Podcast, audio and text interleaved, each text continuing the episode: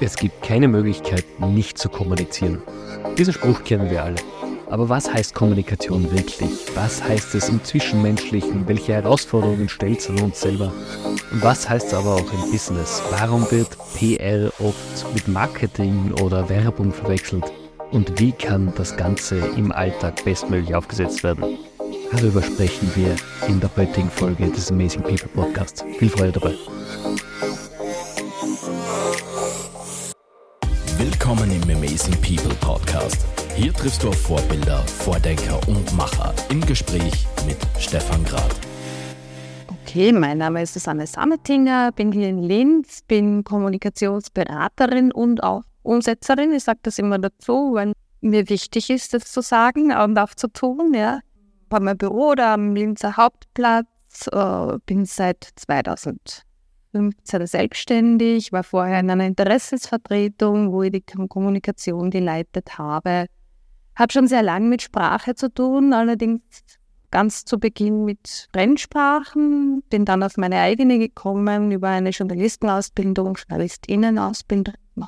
Was gibt es für mich noch zu sagen? Ich habe zwei erwachsene Töchter, lebe mit meinem Mann hier in der Nähe von Linz und äh, ich denke, ja, das. Ich glaube, wir kommen auf einige spannende Themen heute.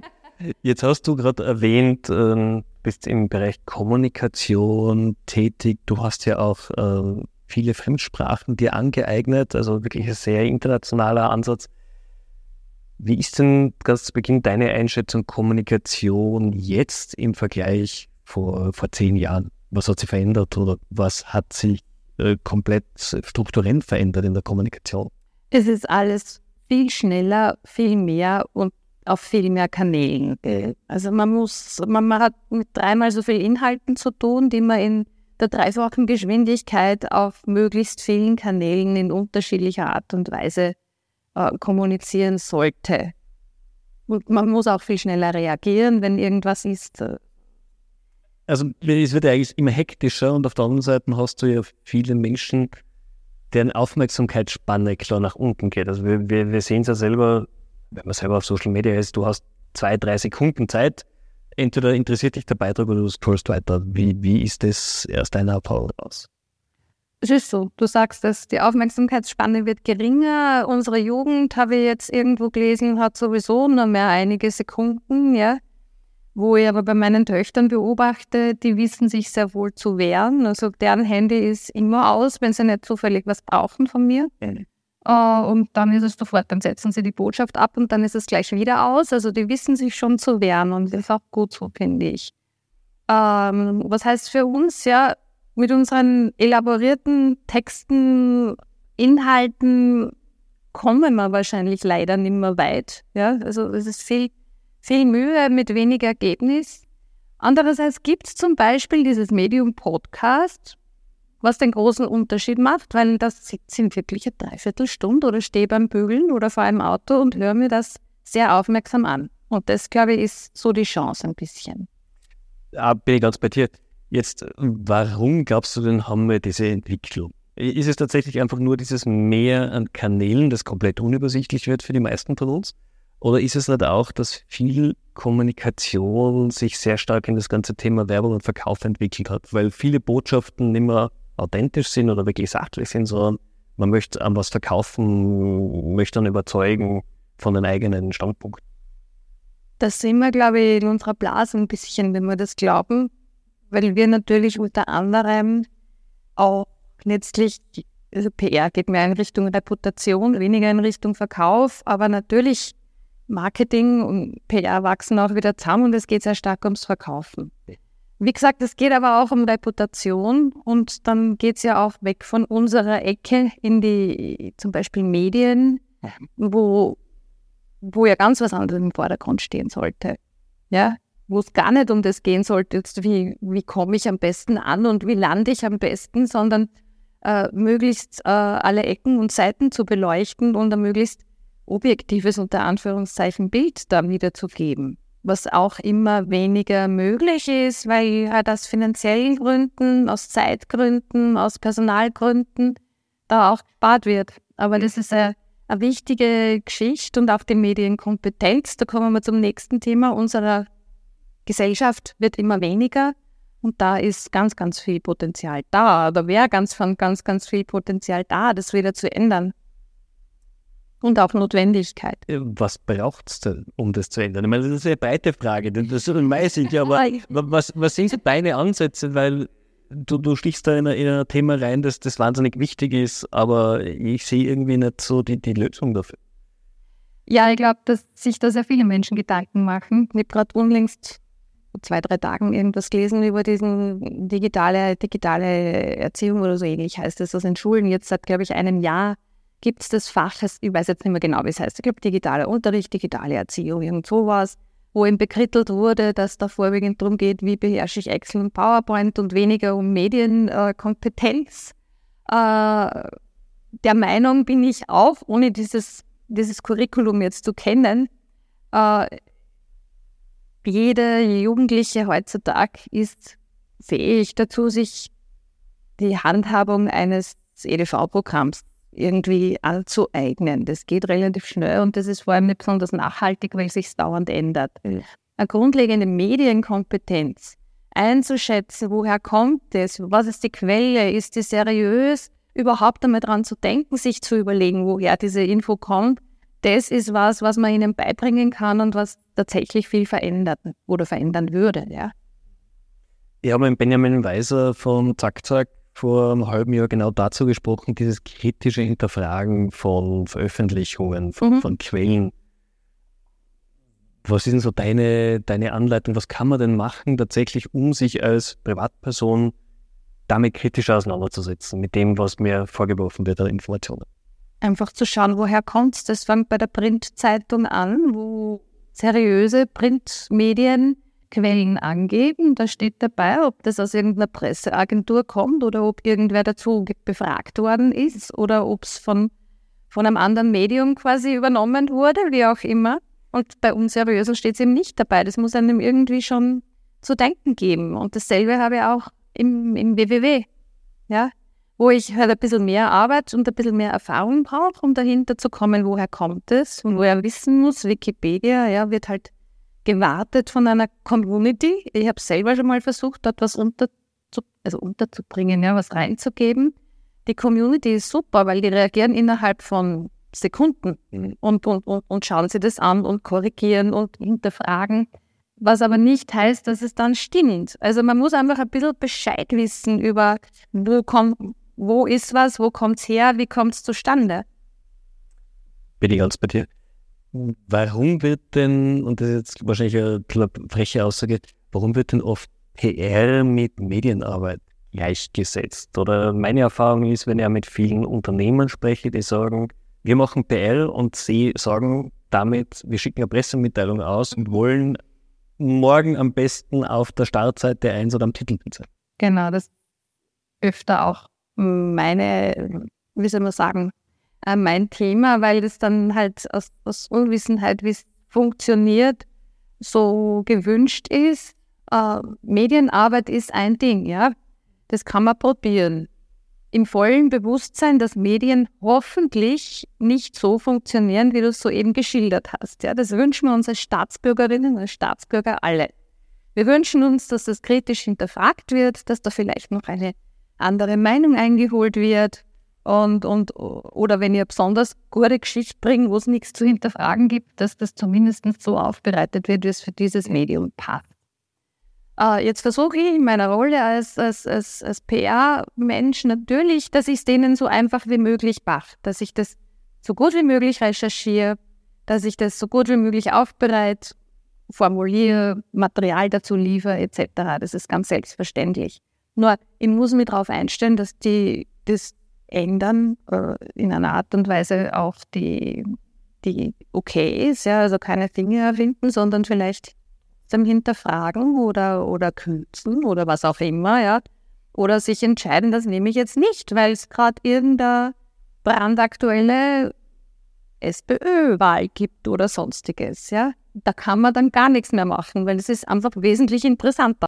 Und es ist nicht nur Medienarbeit. PR hat sich auch sehr verändert, ja. PR ist viel mehr als Medienarbeit. PR bedient eigene Kommunikationskanäle mittlerweile sehr, sehr viele. Ja, den gibt es eh schon seit langem, ja, den Blog, den Podcast, die eigene Website, irgendwelche Corporate Publishing Produkte etc., Social Media Kanäle. Und dann gibt es eben die sogenannten Earned Media, das sind die, die man mit Medienarbeit und Informationsarbeit äh, für sich gewinnen kann. Aber ich glaube, genau das ist ja die, die große Unterscheidungshürde, weil viele Auftraggeber haben doch auch die, die, die Meinung oder die, die, diesen Gedanken im Kopf, wenn ich jetzt zu einer PR-Agentur gehe oder mir einen PR-Fachmann hole, dann ist der auf du und du mit den ganzen Journalisten und brät mir so unter. Ja, das ist oft so und das stimmt einfach nicht. Genau, weil der, der Journalist, man, natürlich kennt man seine Ansprechpartner über die Zeit und man hat ja ein Netzwerk. Genau. Aber, aber das heißt ja nicht, dass ich Gefallen einfordern kann, nur weil ein Kunde gerade schreit genau. und sagt, wir haben irgendwas. Gott sei Dank ist das so. Wie ist denn dann dein Ansatz, wenn du sagst, äh, diesen Kunden klarzumachen, ihr müsst tatsächlich eine, eine Geschichte erzählen, ihr müsst was Interessantes liefern und nicht jede Abermeldung ist tatsächlich vielleicht veröffentlichungswürdig? Also meine Kundinnen und Kunden wissen das. Sicher nicht nur, weil sie meine Kundinnen und Kunden sind, aber aber das vermittle ich schon auch. Also ich bin schon auch im Laufe meines schon längeren Berufslebens damit konfrontiert worden, dass sagt, hey, gibt es in die Zeitung so ungefähr. Ja, da sage ich, ja, wo ist das Geld fürs Inserat? Du bildest ja auch Menschen aus, die jetzt in den Journalismus hineingehen oder mal hineinfühlen wollen. Wie, wie das Bilden ist übertrieben, ja, wir halt Workshops, die genau. maximal einen Tag dauern. es gibt eine kleine Einführung, ja. Aber wie, wie bringst du genau diese Themen dort unter? Weil im Journalismus auf der einen Seite ist sehr viel Recherche, aber ich darf mich ja nicht an eine Firma binden, weil ich hm. damit ja wieder quasi nur Marketingträger bin. In meinen Workshops geht es um die andere Seite, geht es um die PR-Seite. Und da hilft es sehr, wenn man einfach auch die journalistischen Bedingungen, die, die Situation der Journalistinnen, der Journalisten erklärt. Ja? Wie läuft denn so ein Redaktionsalltag ab? Was haben denn die für Probleme? Was haben denn die für einen Stress? Was haben die für Bedürfnisse? Was müssen sie? Und, und was brauchen sie? Ja, ich kann die beste, Pre ich meine, binsenweise, ich kann die beste Presseaussendung an den ORF schicken, wenn es da nichts zum Filmen gibt, wird er nichts machen also im Fernsehen. Ja. Äh, erzähl doch mal, wie ist wirklich so dieser Journalistenalltag, wenn du sagst... Da muss man was als fragen, aber... Nein, ich meine, was, was sicherlich die meisten gemeinsam haben, außer jetzt in, in, in, Magazinen, die vielleicht nur einmal im Monat erscheinen, ist ein täglicher Stress, ein täglicher Ressourcenmangel, sei es jetzt äh, finanziell, sei es personell, sei es Zeit.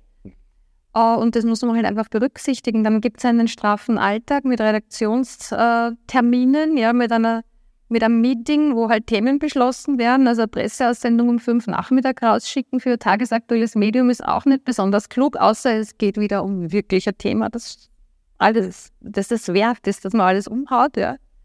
Dann muss man ein Thema natürlich auch vertreten. Ja, es muss relevant sein. Re was ist relevant? Ja. Hängt ja von der Zielgruppe des Mediums ab. Naja, wenn es die oberösterreichische Bezirksrundschau ist, dann ist es relevant, wenn es in diesem Gebiet stattfindet und da kann man das selber irgendwo äh, an die Presse geht, wird es wahrscheinlich in den meisten Fällen weniger relevant sein. Ja? Also diese, um diese ganz banalen Dinge geht es. Jetzt erleben wir gerade im Bereich Kommunikation, PR, äh, einen Umbruch, den man, glaube ich, seit vielen Jahren mal vorhergesehen hat, nämlich durch das Aufkommen von Technologie, ganz speziell in AI, KI.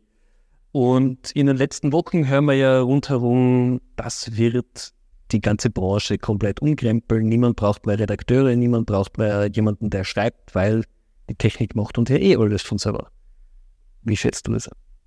Ich, ich gebe da jetzt wieder, was ich vor kurzem in einem Vortrag äh, der, ich glaube, Katharina Schell von der APA gehört habe, die schon lange mit KI, ChatGPT etc. experimentieren und die gesagt hat, also bis jetzt ist nichts so weit, nicht der banalste Text, der da rausgeht, ohne dass er noch die Kontrolle durch einen Menschen braucht. Ja. Und da geht es aber um Dinge, um, um OTS, umschreiben, um solche Geschichten, ja, nicht einmal um selber Redaktion zu machen. Also, natürlich, die lernen schnell dazu, nur also ich mache mir wenig Sorgen, weil dann kann ich mich mit was anderem beschäftigen. Ja, also dann, dann, dann, dann mache ich halt, mache ich halt was aus dem, was der dann schon liefert. Dann hat er mir einfach Arbeit abgenommen. äh, er oder sie oder wie auch immer es.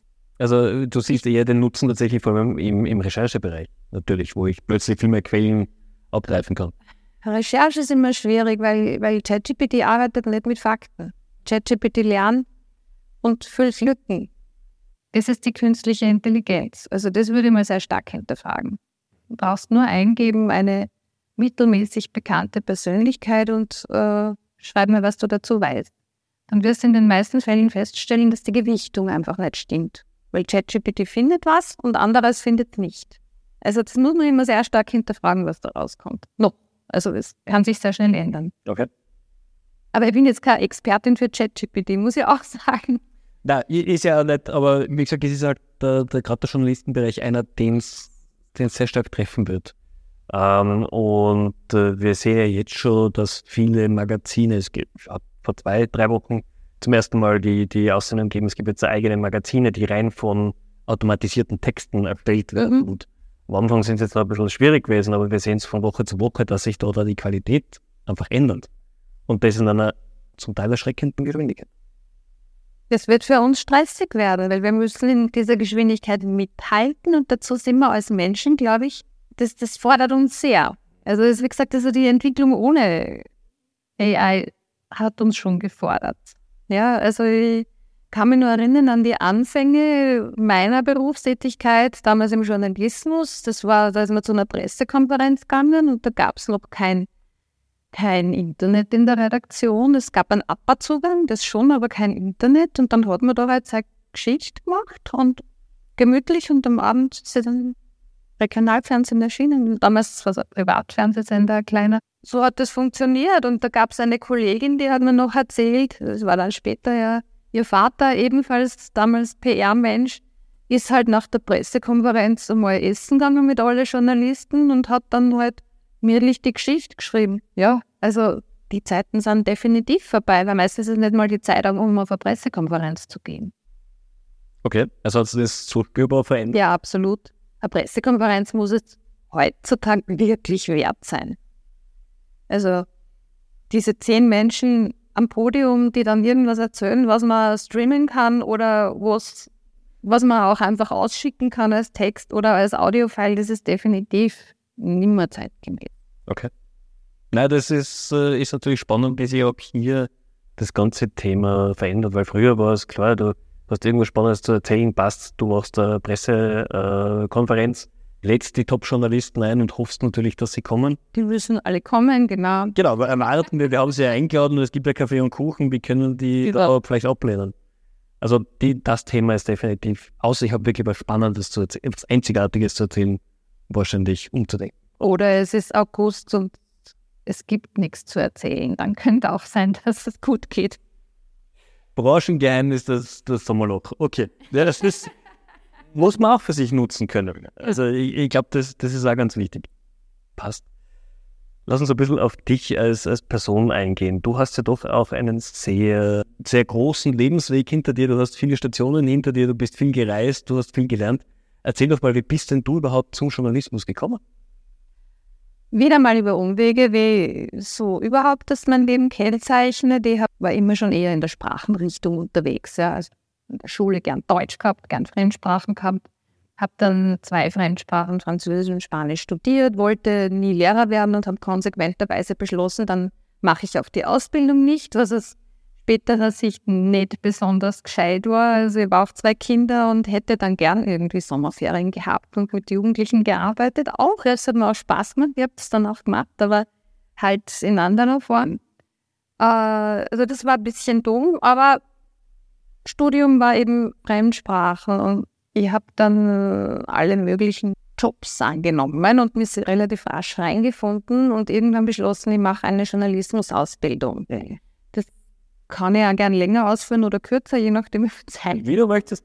War nach dem Studium in der, in der Kammermusikvereinigung Wien tätig. Das ist zwar war, war eine kleine Kammermusikensemble und, und die Künstlerin, die Ehefrau des einen Künstlers, also des einen Musikers, des Bratschisten, hat das Ganze geleitet und gemanagt. Und ich hatte die Aufgabe, hier zu assistieren in jeglicher Form und uh, Büroarbeit, uh, alles Mögliche und habe nebenbei, äh, das war ausgemacht, ja, auch Job gesucht. Und diese Frau hat mir irgendwie vorgelebt, dass man alles tun kann und sich überhaupt nichts dabei denken muss. Und jederzeit. Und zwar habe ich dann einen Job, also ein, ein Angebot gefunden. Das war ein großer Verlag, Salzburger Verlag damals, den es nicht mehr gibt, die PR-Verantwortliche gesucht haben. Ich sage zu der meiner Vorgesetzten, du, äh, PR, war das was für mich? Und sie sagt, naja, äh, ja, warum nicht? Bewirb dich doch. Ich suche dir, äh, genau, dann habe ich dann mal ein Gespräch gehabt, wo er was hingeschickt hat zuerst und bin dann eingeladen worden und hatte dann die Aufgabe, ich bin dann tatsächlich in die Auswahl gekommen, wie auch immer, ja. Offensichtlich, ja, keine Ahnung. Irgendwann habe ich dann gesagt, du Anna, jetzt haben wir ein Problem, weil äh, das habe ich eine Ausgabe bekommen. Ich habe so einen Ladenhüter zugeschickt gekriegt und ich sollte den an die Medien bringen. Mit Konzept, also mit, mit, mit einer Presseaussendung, mit, mit einem, einem Verteiler im deutschsprachigen Raum, Feuilleton etc.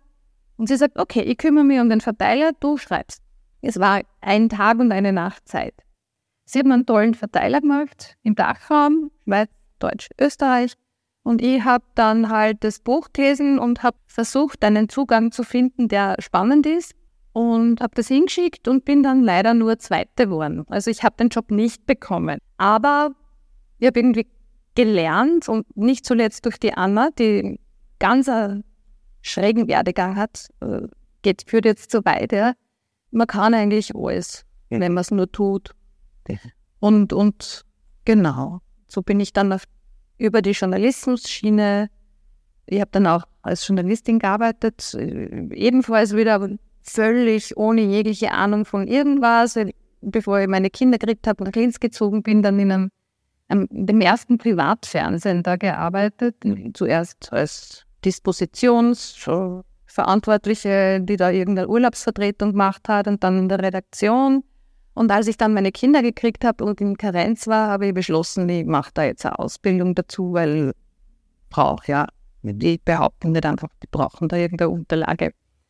Und genau, so ist es gekommen. Und mit kleinen Kindern ist Journalismus, äh, wenn man erst einsteigt und auf nichts aufbaut, fast unmöglich. Ja? wenn man einfach so viel Zeit braucht dazu und sich so einsetzen muss und zu so unmöglichen Zeiten, dass es einfach legal ist. Deshalb bin ich in der PR gelandet. Weil PR ist irgendwie im Angestelltenverhältnis und da gibt Teilzeitjobs, die auch wirklich Teilzeit machbar sind, zumindest rein theoretisch.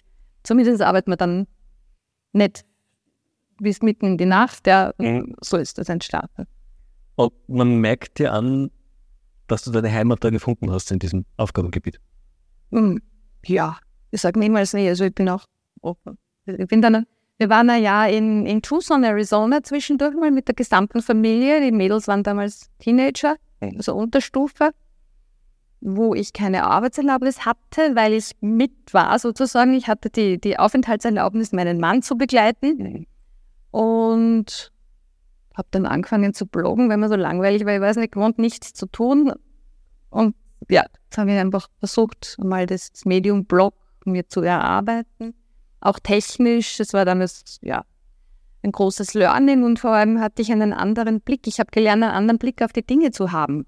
Ja, weil bei Thema war ganz einfach, also mein Zugang war zuerst nicht, ich, ich lerne jetzt professionell bloggen. Mein Zugang war, okay, bevor ich jetzt 40 Freunden eine E-Mail schicke, wie es uns immer geht und was wir immer tun, stelle ich das halt einmal online.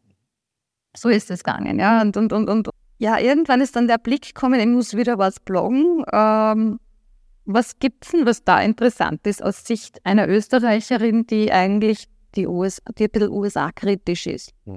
Und so war das dann ein total tolles Jahr, weil ich ganz anderen, mit einem ganz anderen Blickwinkel äh, diese, äh, diese Dinge erlebt habe. Ja, wir waren auf einer Gunshow, wir haben mit einem Typen, einen Typen interviewt, der den ganzen Tag mitten auf der Straße gestanden ist.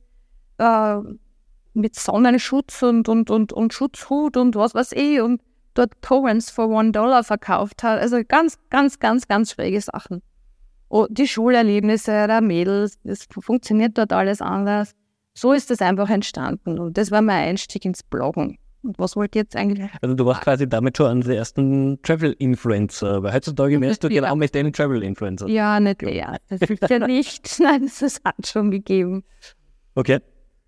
Und als ihr dann zurück seid aus Amerika, bin ich dort wieder eingestiegen, wo ich vorher ausgestiegen bin und habe dann relativ schnell gemerkt, dass das jetzt tatsächlich nicht mehr weit meins mich weiterentwickelt und ich muss mich auch weiterentwickeln. Mhm. Habe mich dann selbstständig, genau. Mhm. Jetzt ist gerade dein Themenbereich natürlich einer, wir haben davor schon darüber gesprochen, der sich verändert. Wie bleibst denn du für dich up to date über Themen, die sich entwickeln, die wichtig sind im Alltag, in, bei deinen Kunden? Wie schaust du, dass du Weiterbildung für dich unterbringst im Alltag? Lesen, Fortbildung, also Seminare besuchen, Webinare besuchen und lesen und, und, und halt zu Veranstaltungen gehen. Also tatsächlich ja das Netzwerk einfach ja. erweitern und weiter ja. und so auf neue Themen ja. kommen. Okay. Das, ich glaube, es ist immer wichtig. Gibt es einen Buchtipp oder ein Buch, das dich in der letzten Zeit sehr bewegt hat im beruflichen Bereich? Hm, nein. Die Frage war die, in, der, in der Vorbereitungs, im Vorbereitungsfragebogen ein Buch, das mich privat sehr, also habe ich zumindest aufgepasst, äh, privat sehr bewegt hat. Da habe ich schon ein sehr, natürlich auch berufliche Bücher gelesen, zum Beispiel in letzter Zeit ganz viel über Storytelling. Aber was mich eigentlich privat sehr bewegt hat und was ich dann extra rausgesucht habe aufgrund eures Fragebogens, das ist schon länger her ist, ein Buch von einem Neurochirurgen, den ich bei einem TEDx-Talk in, in Tucson äh, erlebt habe, der heißt Alan Hamilton. Und das Buch heißt uh, The Scalpel and the Soul. Also das Kapell und die Seele. Das Kapell und Seele heißt, glaube ich, auf Deutsch, ja wo es darum geht, dass dieser Neurochirurg, der einen sehr, äh, wie soll man sagen, wissenschaftlichen Zugang hat, einen pragmatischen Zugang als Chirurg, er muss ja ständig Gehirne aufschneiden und, und, und irgendwelche Blutgefäße und, und, und, und das einen sehr technischen und, wie soll man sagen, messbaren, messbaren ist blöd, aber ihr wisst, was ich meine, einen Wiss, also wissenschaftsangelehnten äh, Beruf hat, der sich damit beschäftigt, wie wichtig und wie essentiell Hoffnung und Zuversicht ist, damit diese Menschen, die ja meistens schwerst krank sind, ja, überleben. Und wie, und wenn diese Hoffnung, diese Zuversicht schwindet, mhm. weil er, er hat auch sehr selbstkritisch, es war unglaublich, dieses Buch, äh, sehr selbstkritisch gesagt, weil er zum Beispiel mit einem ausgemacht hat, ja, wenn es soweit ist, sagen wir das, hat der Patient wollen, ja, sagen wir das, wenn es zu Ende geht. Er hat es dann gesagt und kurz darauf ist der Patient auch also er hat da eben sehr selbstkritisch beleuchtet, wie, wie weit ist Hoffnung und Zuversicht wichtig. Oder Menschen, die nur überleben, wieder jeder wissenschaftlichen Erkenntnis, weil sie verantwortlich für jemand anderen sind. Solche Dinge, ja. Das hat mich sehr beeindruckt. Ich meine, das sind generell Themen, die uns ja in der Gesellschaft aktuell sehr bewegen, weil mhm. Hoffnung mhm. ähm, ist ja ein Thema, dieses Purpose-Driven, was wir ja alle kennen. Ja. Auf, ich glaube, das war noch nie so wichtig wie jetzt, egal ob in der Jugend oder in, mit Midlife Crisis, weil für viele einfach genau dieser, dieser Sinn des Lebens ja auch fehlt oder abhanden kommt aktuell, gerade mit, mit den Covid-Jahren, das wir da sehen. Wie, wie ist es bei dir? Wie, wie, gehst du mit dem Thema Sinn und, und, und so Sinn des Lebens um? Ich muss mich hin und wieder ein bisschen gerade rücken. Ich bin selbstständig, ich habe schon das Thema irgendwie, wie, wie, wie, wie mache ich denn das, dass ich da gut gut davon leben kann und dass, dass, dass ich mir mein Büro zahlen kann und dass auch noch was abfällt. Wie mache ich es so, dass mir der Sinn und der Spaß dran nicht verloren gehen? Also da muss man schon, ähm, also es passiert mir schon, dass ich mir überlege, was, was ist denn da noch sinnvoll jetzt und was will ich eigentlich nimmer? Und diese Zeit, sich zu nehmen, ist schon wichtig. Also ist mir wichtig. Mhm. Hast du irgendwie spezielle Tage, wo du sagst, das setzt mir jetzt mal hin und, und beleuchtet das für mich selber oder ist es einfach jeder Stimmung? Oder? Es geht sich nicht aus. Okay. Aber was ich schon vermehrt jetzt wieder mache, ist, dass ich halt einfach habe, mir mal Zeit nehme, dass ich zum Beispiel diese Stunde von zu Hause in die Arbeit zu Fuß gehe. Das bringt auch sehr viel. Ja, also einfach diese, dieser kleine Luxus, also nur gib mir jetzt diese Stunde und mach was ohne Zweck und Ziel, äh, weil mit der Straßenbahn wäre ich schneller oder mit dem Auto wäre ich noch schneller sondern ich gehe da jetzt mal einfach. Solche Inseln zu schaffen im Alltag, das ist ganz hilfreich. Genau, ich glaube, das ist also wichtig. Die, die Julia und ich haben darüber gesprochen vor ein paar Tagen, dass man einfach einmal sich die Zeit nimmt, eben weg von Smartphone, weg von E-Mail, weg von Social Media, einfach diese, diese Ruhepause wieder reinfängt und genau in der Zeit sich überlegt, was will ich dann machen, mhm. wo soll es denn hingehen? Also quasi den Stecker ziehen aus dem digitalen mhm. Kommunikationswahnsinn.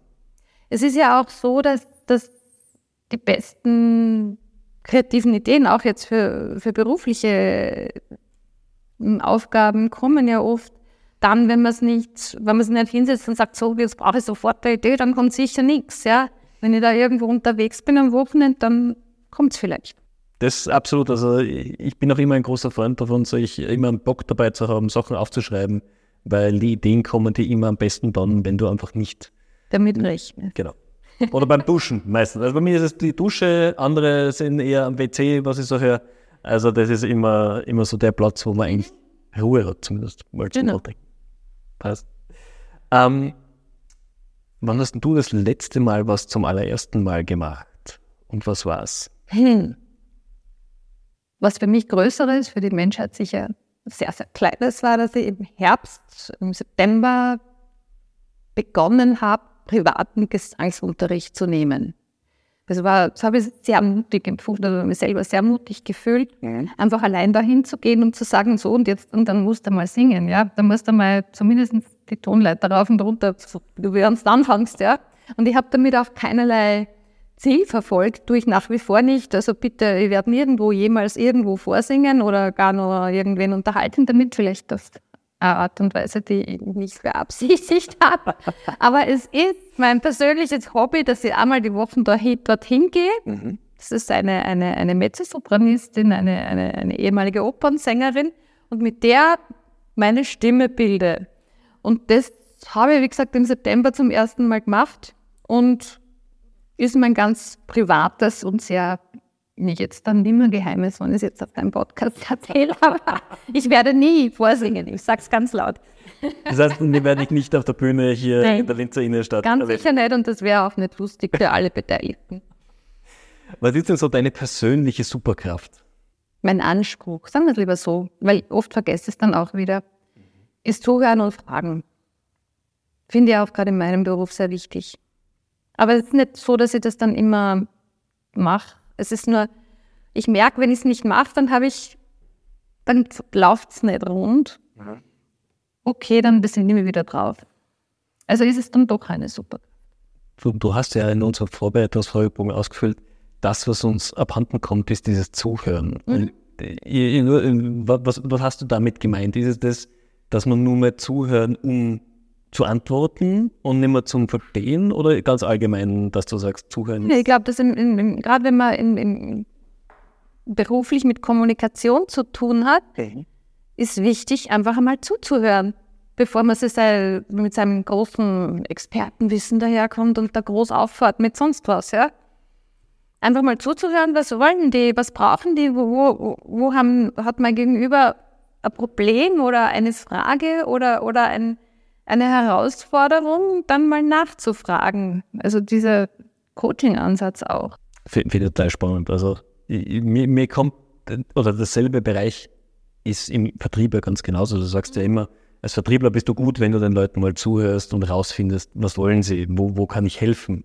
Aber die meisten hören halt zu, um einfach eine Antwort zu geben und nur darauf zu warten, hier einhaken zu können. Und das ist Deswegen habe ich es ganz spannend gefunden, dass du genau diese Sache äh, im Fragebogen aufgeführt hast. Gefällt mir was ein zum Vertriebler. Wir mussten in den USA natürlich unser Leben dort aufbauen und unter anderem wollten wir ein gebrauchtes Auto kaufen. Und mein Mann hat damals an der Uni gearbeitet und der Autoverkäufer, den wir da kontaktiert haben, unter anderem, unter vielen anderen, hat halt genau zugehört. Ja. Was macht der beruflich? Und dann irgendwie gehört Uni, und dann kam er daher und sagte, you know, smart people drive Subaru.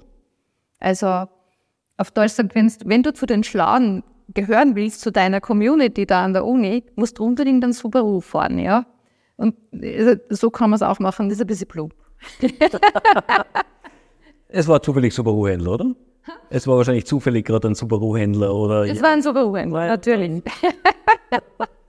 Ja, also ich, ich glaube, man muss schon ein bisschen gewisster sein heutzutage. Also ein bisschen ja, mehr es Finesse. Nicht um den Zweck, sondern wirklich ums Zuhören, meine ich. Ja? Also nicht darum, dass ich dem jetzt unbedingt mein Ding aufs Auge druck. Ja. Wir haben keinen Subaru dann gekauft. was soll denn dein Vermächtnis sein, was von deiner Tätigkeit überbleibt? Oder wie würdest du gerne in Erinnerung bleiben bei den Leuten? Also eine, die hinterfragt, die zuhört, die nachfragt, die, die nicht über Menschen drüber fährt. Das sind eh schon sehr schöne, sehr schöne Begrifflichkeiten, auf jeden Fall. Jetzt, ich kenne es selber, wenn man beruflich unterwegs ist oder gerade beginnt, man kriegt viele Ratschläge von allen Seiten.